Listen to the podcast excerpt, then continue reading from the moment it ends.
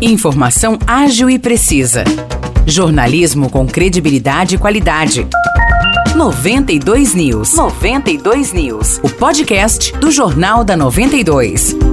Olá, eu sou Morris Projan e a partir de agora você fica bem informado sobre as principais notícias do dia em nossa cidade e região. No episódio 613 do podcast 92 News, você confere. A Polícia Militar de São João da Boa Vista prendeu, na madrugada de ontem, dois homens suspeitos de terem praticado furtos na região do Jardim dos Jacarandás. De acordo com a Polícia Militar, a equipe da PM estava em patrulhamento no bairro Resedás 1 e 2 quando visualizaram dois homens carregando objetos suspeitos. Segundo o cabo Valim, um deles foi reconhecido por ter passagens pela polícia. A dupla foi abordada e de imediato confessaram a prática de furto. A dupla foi abordada e de imediato confessou a prática de furto foram apreendidos um patinete, uma torneira, uma roçadeira e uma barraca. Todos os objetos foram furtados na região do Jardim dos Jacarandás. Em seguida, os policiais foram até o local indicado onde teria acontecido o crime.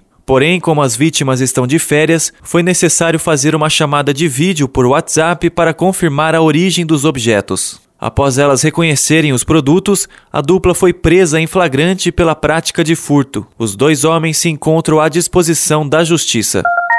Termina hoje o prazo para fazer matrículas para o ano letivo de 2023 para as crianças que ainda não estão na rede municipal na educação infantil de Espírito Santo do Pinhal. As inscrições podem ser feitas até às quatro e meia da tarde de hoje no Departamento de Educação de Pinhal, localizado no Bloco G da Unipinhal. É necessário apresentar cópia da certidão de nascimento da criança, do comprovante de endereço em nome dos pais ou responsável e do cartão do SUS. Ainda é necessário apresentar cópia do RG e CPF do responsável, do comprovante de trabalho da mãe caso queira período integral, e-mail e estado civil do responsável. Mais informações podem ser obtidas com o Departamento de Educação de Espírito Santo do Pinhal pelo telefone 19 3651 9671.